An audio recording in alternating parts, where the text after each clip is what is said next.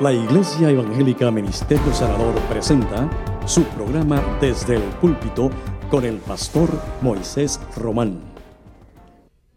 La grandeza de tu nombre, tu poder manifestado, tu gracia revelada, es la que nos mueve en esta mañana a la adoración. Tú eres grande, Dios. Te bendecimos, te adoramos, te exaltamos, te glorificamos en el nombre poderoso de Jesús. Amén, Señor. Amén. Pueden sentarse, queridos. En Éxodo capítulo 4, verso 1 al 4, dice la palabra del Señor. Entonces Moisés respondió diciendo, He aquí que ellos no me creerán, ni oirán mi voz, porque dirán, no te ha aparecido Jehová. Y Jehová dijo, ¿qué es eso que tienes en tu mano?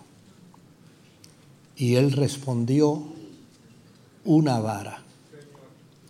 Él le dijo, échala en tierra. Y él la echó en tierra y se hizo una culebra.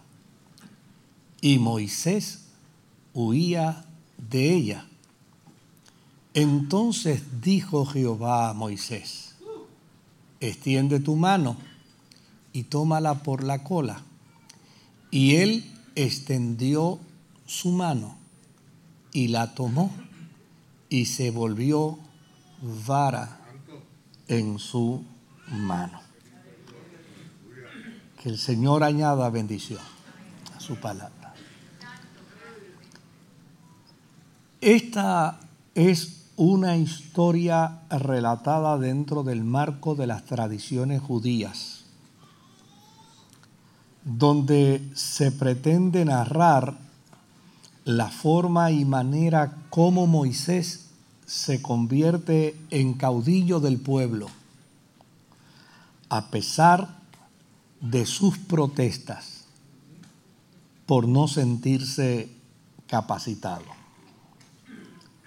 Desde luego, es una historia que se hace difícil de entender, tal vez de aceptar, por la candidez y la simpleza con la que se presenta. No todo el mundo estará dispuesto a creer que una vara se convierte en serpiente y que al toque de una vara las aguas de un río se conviertan en sangre.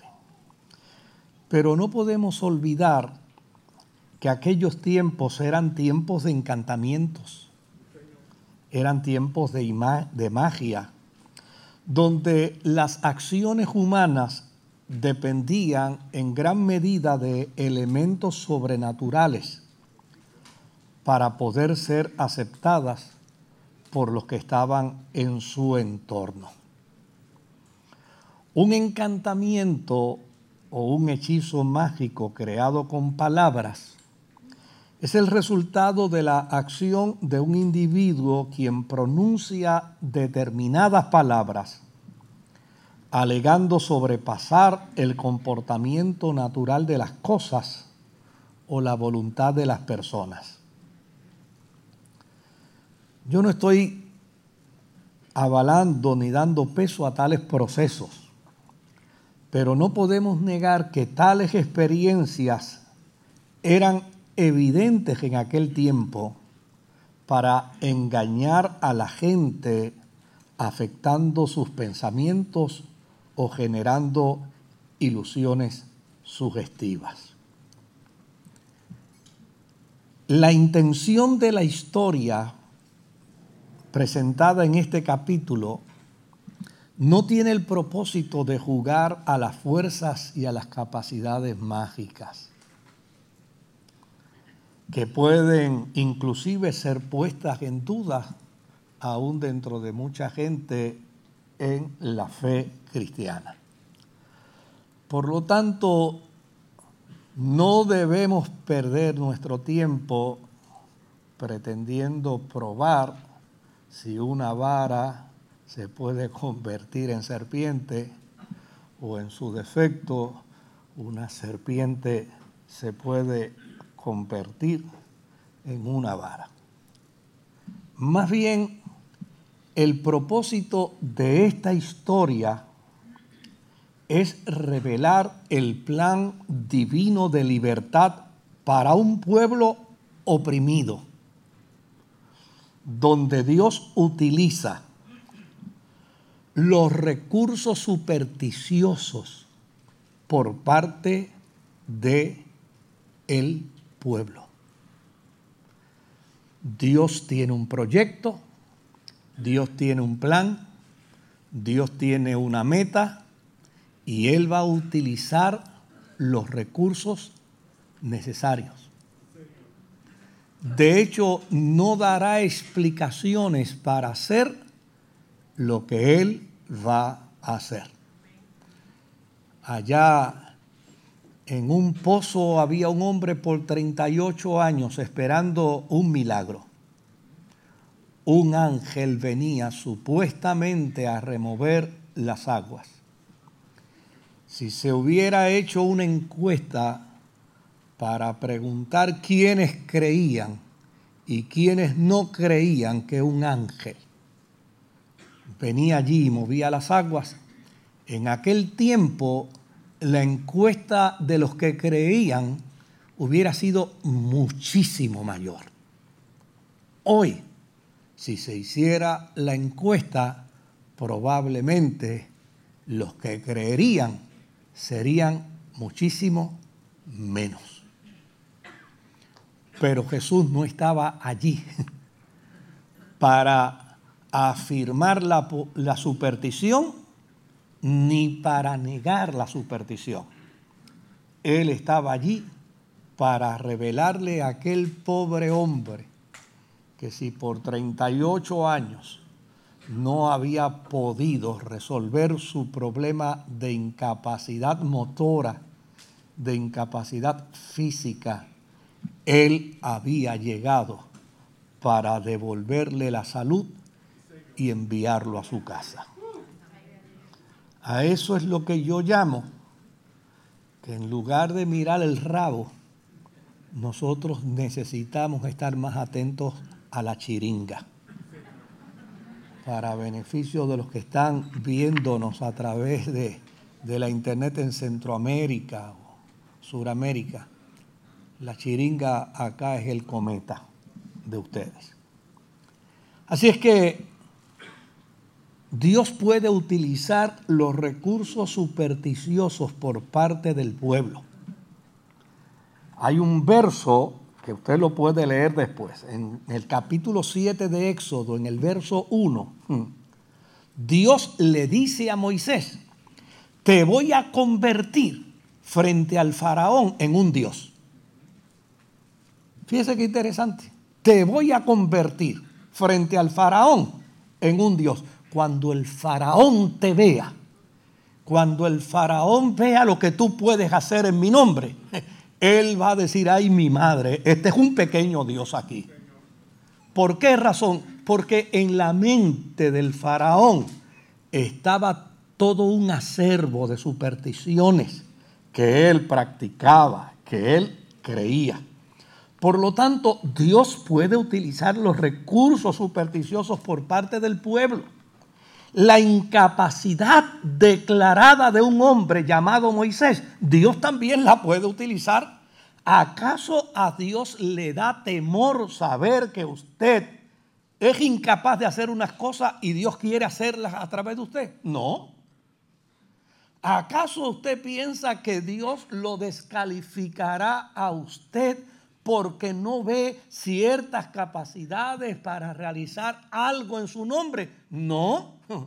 Pablo dice con perfecta claridad que este instrumento de barro ha sido utilizado para que el mundo pueda conocer la majestuosidad de la gloria de Dios. Por lo tanto, dentro de esta historia podemos ver revelado el plan de Dios, donde un pueblo oprimido necesita conocer a Dios y necesita saber que Dios puede utilizar la incapacidad declarada de un ser humano, como en este caso era Moisés, para él glorificarse. Así que frente a Dios las excusas no valen. Por el otro lado, la acción compasiva y misericordiosa de Dios a través de un instrumento, en este caso una vara, hay que mirarlo. Hay que mirarlo con, con, ese propósito, con esa intención de Dios. Dios quiere revelar la acción compasiva de Él, su acción misericordiosa a través de un instrumento que sirve para objetar la injusticia humana. Y finalmente, el propósito de esta historia es revelar que los hebreos cautivos estaban intimidados con las proezas mágicas de los religiosos en Egipto. Como mucha gente le tiene miedo a los fenómenos mágicos. Como mucha gente le tiene miedo a los fenómenos de santería. Es interesante, yo he conversado con santeros y me han dicho, no sé por qué algunos de ustedes tienen miedo si nosotros reconocemos que lo que ustedes tienen es más poderoso que lo que nosotros tenemos. Pues mire qué interesante. Los hebreos cautivos estaban intimidados con las, promesas, con las proezas mágicas de los religiosos en Egipto, pero ahora verían a un Dios que interviene por encima de la falsedad religiosa de otros y es capaz de ridiculizar la fuerza del mal. Aquí hay un pueblo cautivo un pueblo al que Dios ha determinado bendecir y prosperar, dándole tierra, dándole reino, dándole bendición. Y para ello tiene que ser libertado. El mensaje es mucho más amplio. El propósito es mucho más amplio. Tan amplio es que esta historia está escrita para que le hable a usted y para que me hable a mí. Moisés no es la persona ideal a juicio de los criterios humanos. Él no es la persona ideal para desempeñar las tareas que se le están encomendando. Y uno lo observa a través de la historia. A pesar de haber sido rescatado por la hija de Faraón, su desempeño en el imperio no es significativo. Usted no ve a un Moisés, hijo de la hija del faraón, con un desempeño cabal y extraordinario dentro del imperio egipcio. Su tarea es ser pastor de ovejas. Por otro lado, su desempeño en términos de su carácter revelan incapacidad para la mediación de conflictos. Tiene una incapacidad increíble Moisés para bregar en mediación de conflictos. De hecho, en su primera intervención, en lugar de persuadir al egipcio para que se portara bien con el judío, lo que hizo fue que mató al egipcio. Una incapacidad increíble. Por el otro lado, admite una pobreza de liderazgo y una incapacidad para comunicarse de forma asertiva, reconociendo que no tiene, no tiene esas virtudes para generar convencimiento en otros y así lograr propósitos encomiables. Tal es su incapacidad que mire lo interesante. El hombre que está diciendo, el hombre que está diciendo, Señor, yo no convenzo a nadie ni nada. Yo no tengo capacidad para convencer. La historia termina diciendo que convenció a Dios de que Él no puede hacerlo solo. Y que necesita de alguien que le ayude. Es decir, Parece que mientras Dios hablaba con Moisés y él hacía referencia a sus incapacidades y a sus limitaciones, Dios decía, si supieras cómo te veo, si supieras con cuánta capacidad te veo, probablemente Dios le está diciendo lo mismo a usted. probablemente es lo mismo que usted le está planteando a Dios. Y Dios le está diciendo, si supieras todo lo que puedes lograr, todo lo que puedes hacer. He aquí donde aflora la intervención divina, dado que a pesar de su convencimiento de no ser el líder ideal para una tarea de liberación, Dios no desiste en reclutarlo y darle las herramientas necesarias de su tiempo para emprender la agenda divina. Hay algo importantísimo para señalar dentro de esta historia. El problema de Moisés no es que los egipcios le crean, más bien su preocupación es que los hebreos no creerán en su llamado y no le aceptarán como siervo de Dios. Y para ello Dios le presenta tres maravillas que lo confirmarán para enfrentar tal dificultad de su pueblo. Como Dios trabaja, como Dios actúa. Moisés tiene un problema muy real.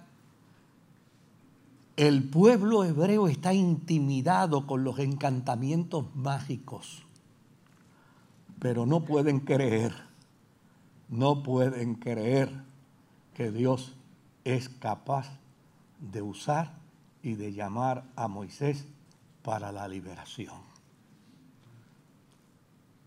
Yo me he topado con tanta gente en la vida de fe que pueden creer cualquier tontería, menos a la escritura. Que pueden creer cualquier sandez, menos al testimonio de la palabra del Señor. Es más, me he topado con gente que le cree más a Hollywood que a las historias bíblicas. Cuentan las historias de Hollywood en las películas con una pasión, con una entrega increíble, pero no son capaces de hablar de Jesucristo y de su sacrificio en la cruz del Calvario para redimir a la humanidad.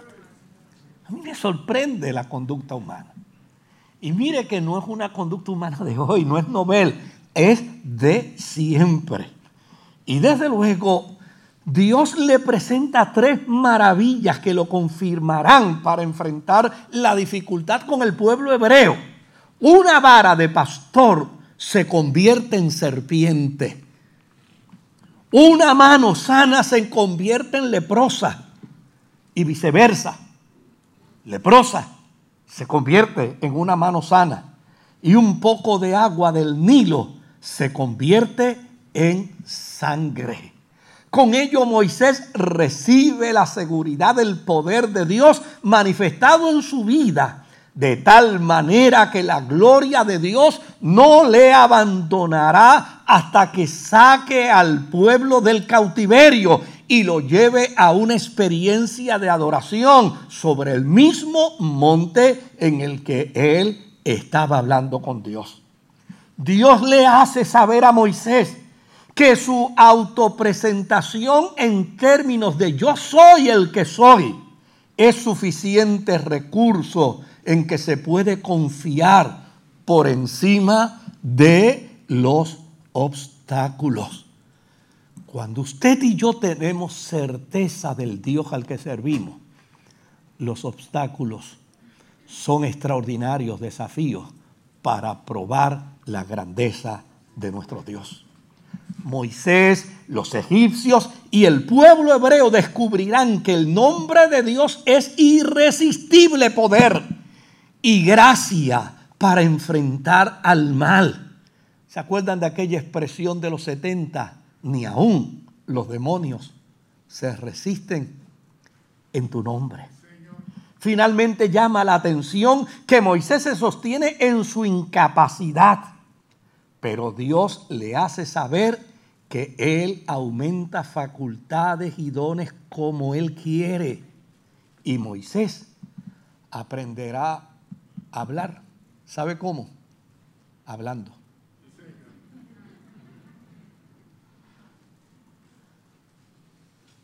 Cuando Dios le llama a usted, usted podrá decirle a Dios todo lo incapaz que es y Dios le hará saber que usted aprenderá hacer lo que le ha encomendado, haciéndolo, haciéndolo, realizándolo.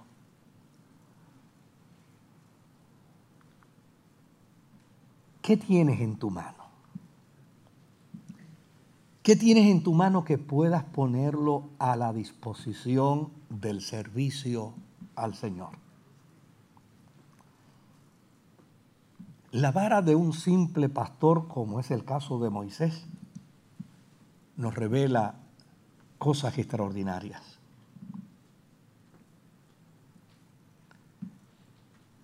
Moisés estaba lleno de incertidumbres, como tal vez tú y yo podemos tenerlas en cuanto a los desafíos de Dios, en cuanto a los desafíos circunstanciales Pero ¿qué tienes en tu mano? ¿Cuál es el aprecio que tienes al Dios al que te ha llamado? Yo tengo un amigo de una denominación no pentecostal, bajo unos criterios teológicos no pentecostales su tía era misionera en Haití y quiso darle una sorpresa a su tía. Así es que se montó en un avión y llegó a Haití para darle la sorpresa. Vamos a sorprender a Titi allí. Y le llevo una ofrenda y le ayudo con su proyecto de orfelinato allí en Haití. Como no le dijo a la tía que iba, cuando llegó a la casa, le dijeron, no está aquí. ¿Y dónde está? Está en la plaza predicando. ¿Y dónde es la plaza? Ah, te podemos llevar. Pues allá lo llevaron a la plaza donde estaba su tía. Y desde luego, mientras su tía predicaba, de momento lo vio. Y cuando lo vio, se llenó de tanta alegría que se cayó la boca y lo mandó a pasar a él al frente para que predicara a él. Y él mismo me cuenta y me dice, Moisés, yo que vengo de una tradición que no cree en cosas carismáticas del Espíritu, ahora me paro ahí al frente y cuando veo toda aquella gente, me volteo y le digo, le digo a mi tía, este, esta gente no me van a entender. Le dice, no importa, háblale. Y él dice, Moisés, yo comencé a hablar, comencé a hablar, comencé a hablar hasta que de momento perdí el sentido de lo que hablaba. Pero seguía hablando, seguía hablando, seguía hablando, seguía hablando. Cuando terminé de hablar, vi un montón de aquella gente frente a mí, levantando las manos y llorando. Le digo a mi tía, ¿qué ha pasado? Y me dice, les predicaste en creol, le hiciste el llamado y se están convirtiendo a Jesucristo. Note bien, la vara de un simple pastor, como es el caso de Moisés, nos puede revelar a nosotros cosas extraordinarias. Ella sirvió para convertirse en serpiente. Y no solamente eso, sino para tragarse la serpiente de los magos. Ella sirvió para revelar el poder superior de Dios por encima de las circunstancias. Con esta misma vara las aguas se convirtieron en sangre con esta misma vara Moisés golpeó el polvo y apareció una nube de mosquitos. Con esta misma vara él la levantó al cielo y empezó a caer granizo. Con esta misma vara, él la volvió a levantar y se formó un ejército de saltamontes. Con ella, con esta misma vara, las aguas del mar rojo fueron abiertas y con esta misma vara él también golpeó a la peña de Oreb y provocó aguas cristalinas para calmar la sed del pueblo. ¿Qué tenemos en nuestras manos para hacer? ¿Por qué caer en la trampa de subestimarnos frente a Dios?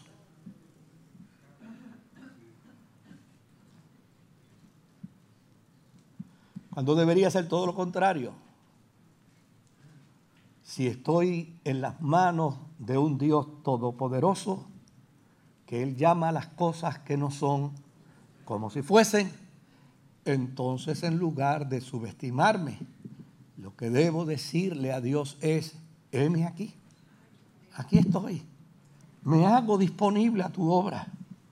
Lo que tenemos puestos en las manos de Dios puede ser de gran utilidad para su gloria y para su honra. Lo que otros tienen sin tener la bendición de Dios jamás será de tanta utilidad, porque la bendición de Dios es la que enriquece y no añade tristeza con ella.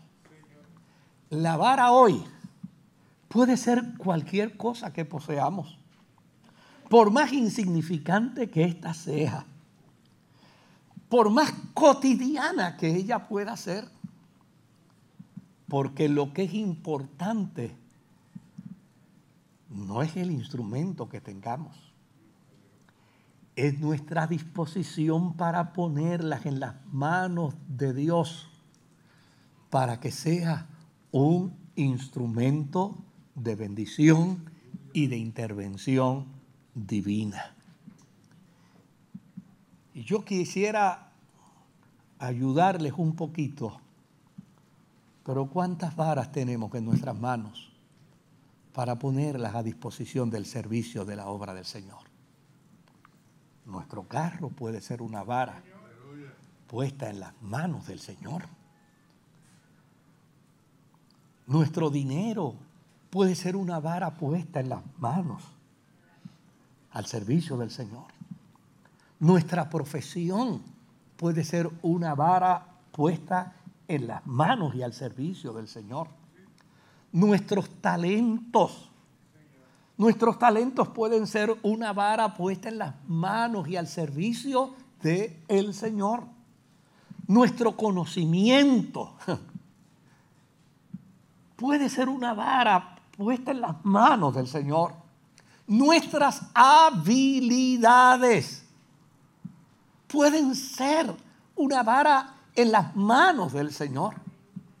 Nosotros no debemos caer en la trampa de subestimarnos, porque a fin de cuentas a Dios le encanta utilizar lo que el humano cree que no sirve lo que el humano cree que es despreciado, lo que el humano piensa que es inservible.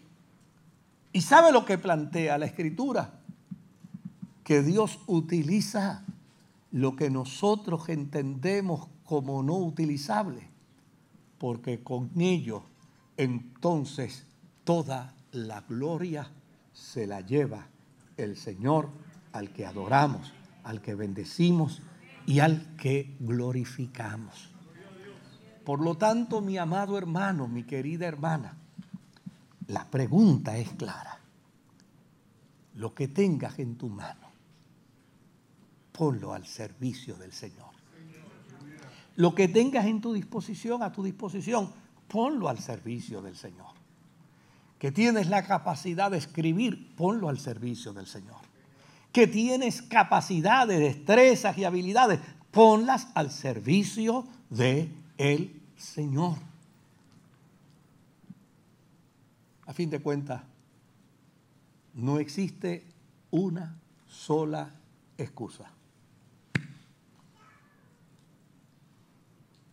Fíjese que el texto revela, el texto demuestra que el que decía no tengo capacidad para convencer a nadie, finalmente convenció a Dios.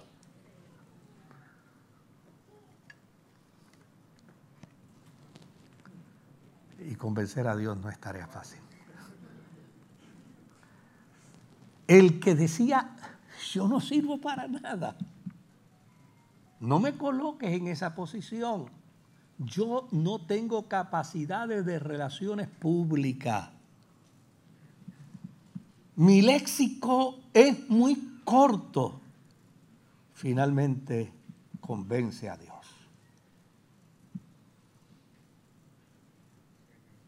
Lo que quiere decir es que tus excusas en el día de hoy terminaron. Lo que tienes en tus manos, ponlo al servicio de la obra de Dios. Y verás a Dios obrando de manera extraordinaria. Padre, gracias te damos. Porque el desafío de tu palabra no es complicado en el desafío de tu palabra hay más cosas sencillas y simples que filosóficas, que teológicas, que complicadas. Lo que tú esperas de nosotros es una acción enfocada y orientada hacia el bien. Y el salmista dice que el hacer tu voluntad es lo que más le satisface.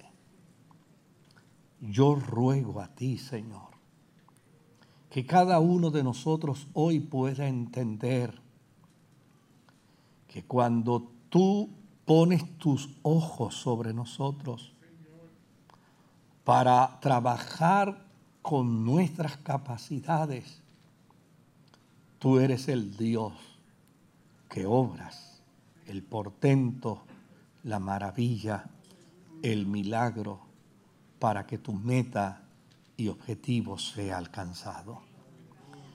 Yo ruego a ti, Señor, que en esta mañana tu Espíritu Santo le haga saber a tu hijo y a tu hija que su vida en tus manos puede ser de tanta utilidad para ganar a otros, para que otros sean restaurados, para que otros sean levantados, para que otros sean edificados en el nombre poderoso de Jesús.